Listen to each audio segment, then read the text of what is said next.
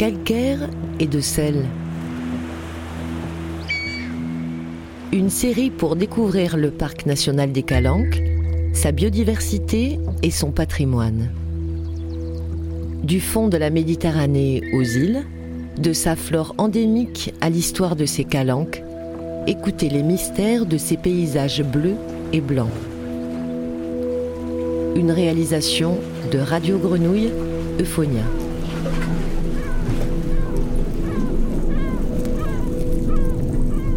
La calanque de Pormiou est la seule calanque située sur la commune de Cassis. Son nom viendrait du latin Portus Melior, littéralement le meilleur port. Un nom qui par son glissement occitan est devenu Port Melor. Et par une transcription phonétique approximative vers l'occitan provençal, Port Miou. Les falaises et les vieilles trémies, ces gros entonnoirs, sont les vestiges de l'ancienne carrière Solvay, qui exploitait le calcaire de 1900 à 1981. Port Miou est ainsi une calanque que l'on dit sacrifiée. La carrière Solvay a laissé sur le site une entaille de 200 mètres de large, sur 800 mètres de long. Mais la calanque de Portmiou n'en reste pas moins l'entrée du parc la plus fréquentée, avec plus de 600 000 visiteurs par an, pouvant atteindre 3 000 visiteurs par jour. C'est un site très sec, alors que l'on trouve de l'eau en abondance en sous-sol. C'est un site qui pourrait sembler désertique et hostile, mais qui pourtant accueille une flore et une faune d'une rare diversité. Portmiou est une calanque passante, une calanque fissurée, une calanque traversée. Prenons le temps de la voir et l'entendre par les mots de ceux qui la dévisagent. Pormiou, la calanque qu'on ne voit pas, une réalisation de Mario Bompard.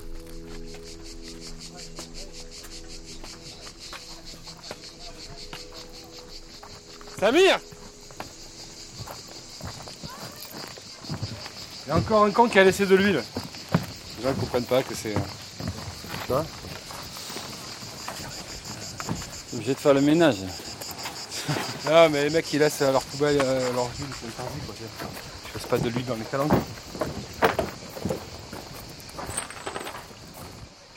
Alors bonjour, je m'appelle euh, Gilles Panzani, donc je suis le directeur de la zone de mouillage et d'équipement léger de la calanque de Pormiou à Cassis. Qu'est-ce qu'elle a de spécifique à tes yeux, cette calanque? Cette calanque, ce qu'elle a de, de- de spécifique vraiment, c'est que c'est pour moi c'est une calanque oubliée. C'est une calanque euh, qui est euh, vraiment euh, tombée dans l'anonymat. Pormiou c'est une calanque oubliée, c'est une calanque euh, qui est pourtant en interface, qui concentre tous les enjeux parce qu'il y a un flot ininterrompu de, randonneurs, de plaisanciers qui y passent. Donc c'est une calanque qui est à la fois très fréquentée et à la fois c'est une calanque où euh, par la voie terrestre on s'y arrête pas ou peu. Alors qu'elle a su devenir euh, au fil des années une escale euh, prisée par les, plaisanciers. Et en revanche, on a des gens, on a va dire une physionomie type de randonneurs qui ne s'y arrêtent pas et qui a pour objectif d'aller à Port-Pain et d'aller en haut. Donc c'est un peu un endroit où on court parce qu'il fait super chaud, il n'y a pas d'ombre et donc on est, on est pressé quand on est à Port-Miou. Et forcément, du coup, on ne prend pas le temps de s'intéresser et, d'ouvrir les yeux et de, voir un peu tout le patrimoine euh, industriel qu'il y a, de, voir un peu la richesse qu'il y a au niveau, euh, au niveau euh, de, la flore. Il y a une faune aussi qui est particulière avec des habitats rupestres. Donc c'est une calanque qui n'est pas, pas connue, qui est oubliée. Quoi. Et je pense qu'elle a été oubliée pendant longtemps, comme on témoigne un peu euh, tous ces murs qui sont un peu, euh, un peu bancals, un peu de partout, de guingois. Quoi. Tu parlais de patrimoine industriel, les cicatrices qu'ont qu'ont- qu'ont laissé les- la, la carrière Solvay. Tu y trouves de la beauté aussi dans cette, dans cette géométrie-là? Alors oui, c'est une beauté, mais c'est une, beauté qui restera fugace hein, à, à l'échelle des temps géologiques. Là aujourd'hui, on a une reconquête végétale des, des pins d'Alep qui euh, recolonise euh, ben, le- les, flancs de la falaise. Euh, petit à petit, euh, avec l'érosion qui est liée à l'eau de pluie, on a le, le faciès avec toutes les traces d'exploitation qui sont en train de disparaître. hein. On voyait des traces de perforation, des traces de baramine. Et tout ce travail de la pierre, là, il est en train de, d'être lessivés par le temps, quoi, par les ravages du temps, mais qui vont euh, peut-être petit à petit, pardon, euh, lisser le, le profil de la carrière.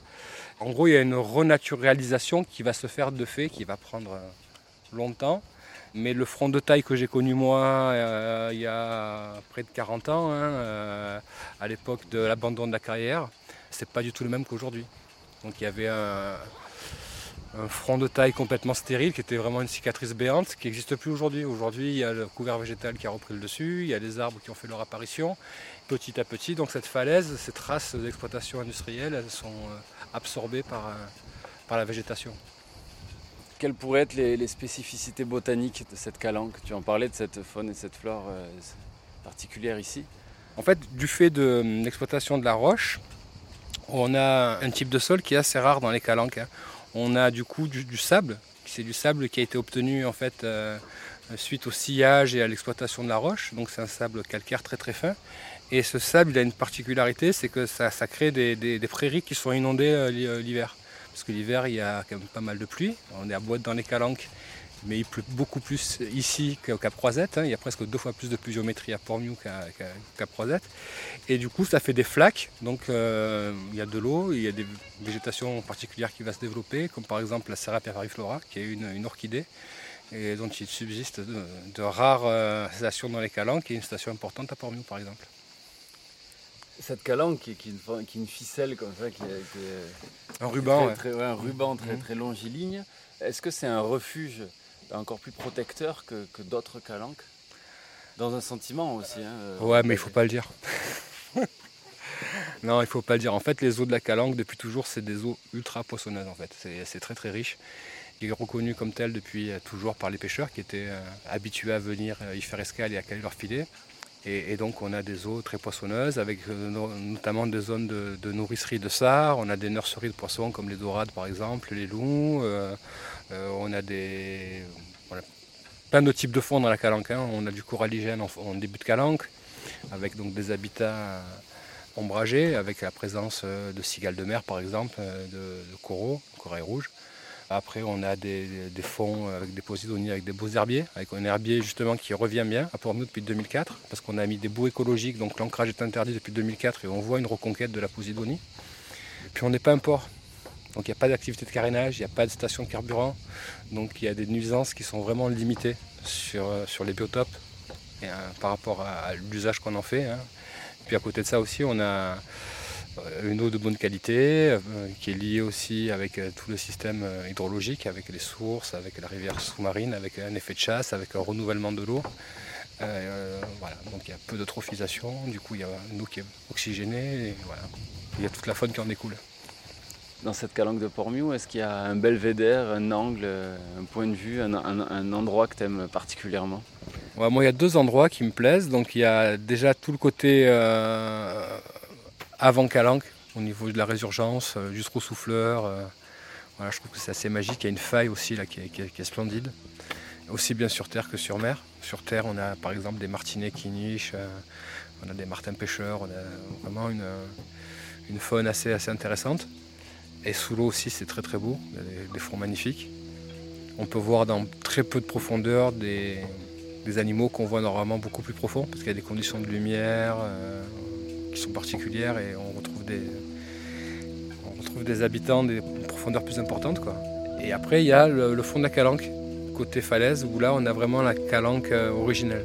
C'est une des rares euh, parties de la calanque où on n'a pas de carrières qui ont une emprise et on a vraiment cette falaise il n'y a pas de front de taille et, ça laisse deviner ce qu'était la calanque il y a 100 ans sans l'exploitation humaine. Donc quand je suis là-bas, j'ai l'impression de remonter le temps et je me dis, purée, ça devait être comme ça partout, ça devait être incroyable.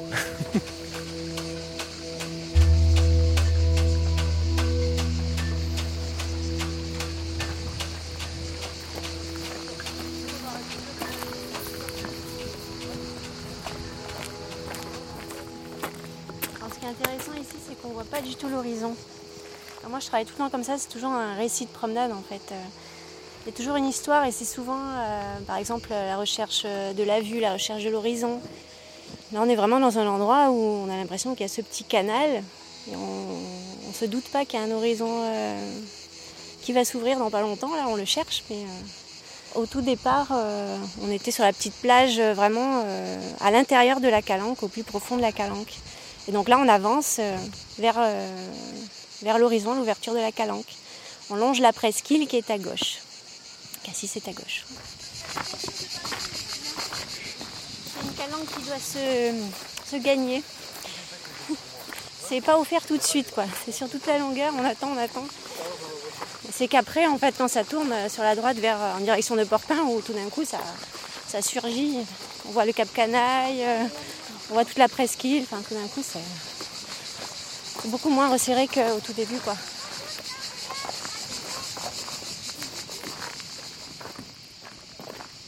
Bonjour, je suis Amandine Maria. Je suis euh, artiste paysagiste euh, depuis 2011. Donc, euh, je me suis engagée depuis dans une pratique de la cartographie qu'on dit cartographie sensible.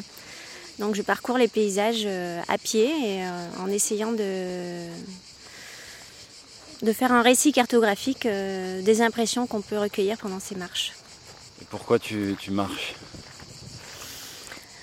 Parce qu'en fait, euh, je suis très intéressée par la cartographie, mais je trouve que le vu de le vu d'oiseau euh, enlève beaucoup.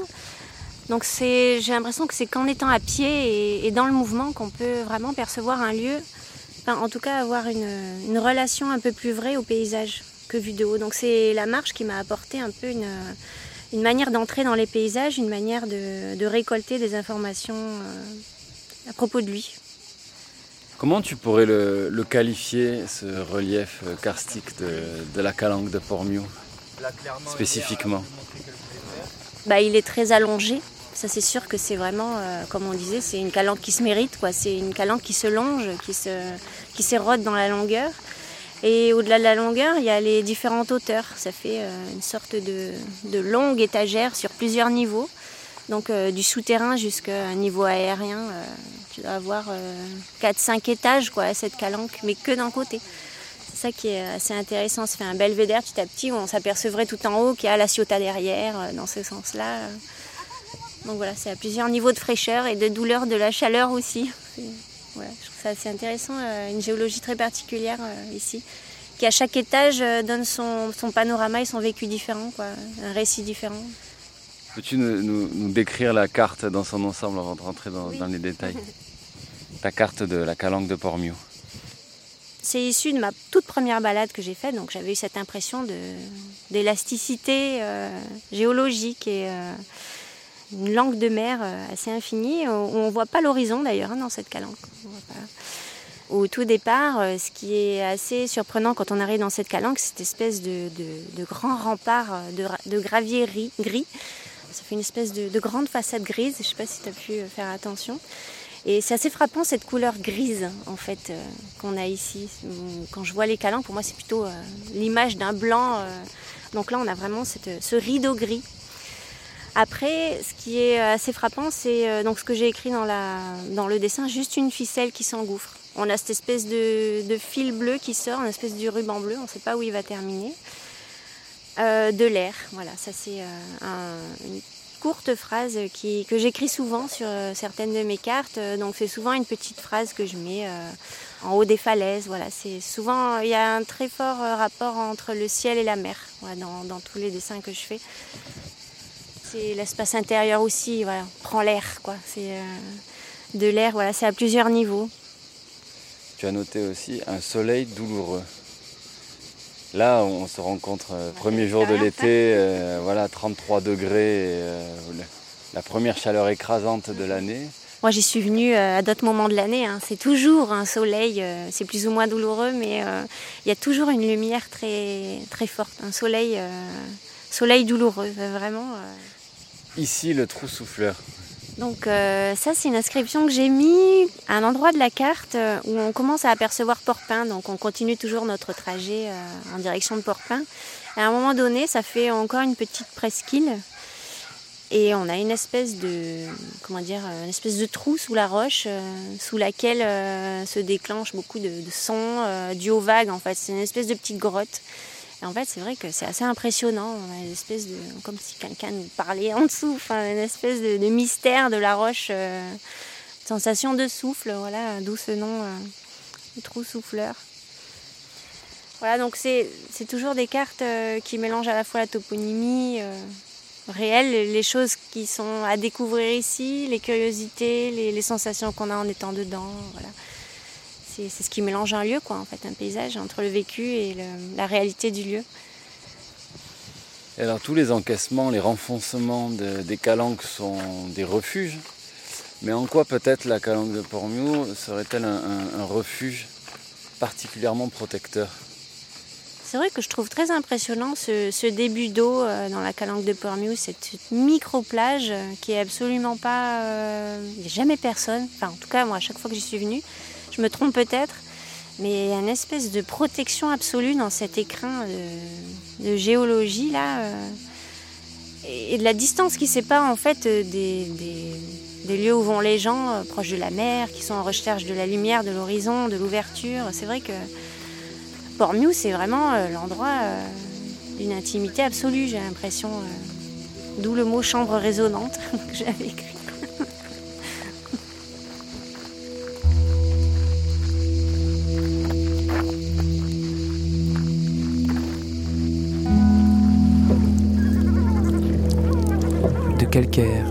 Sel. Port-Miou, la calanque qu'on ne voit pas. Avec Gilles Panzani, directeur de la zone de mouillage et d'équipement léger de Pormiou, et l'artiste cartographe Amandine Maria. De calcaire et de sel, une série sonore coproduite par Radio Grenouille Euphonia et le Parc national des Calanques. Réalisation Mario Bompard et Jean-Baptiste Imbert.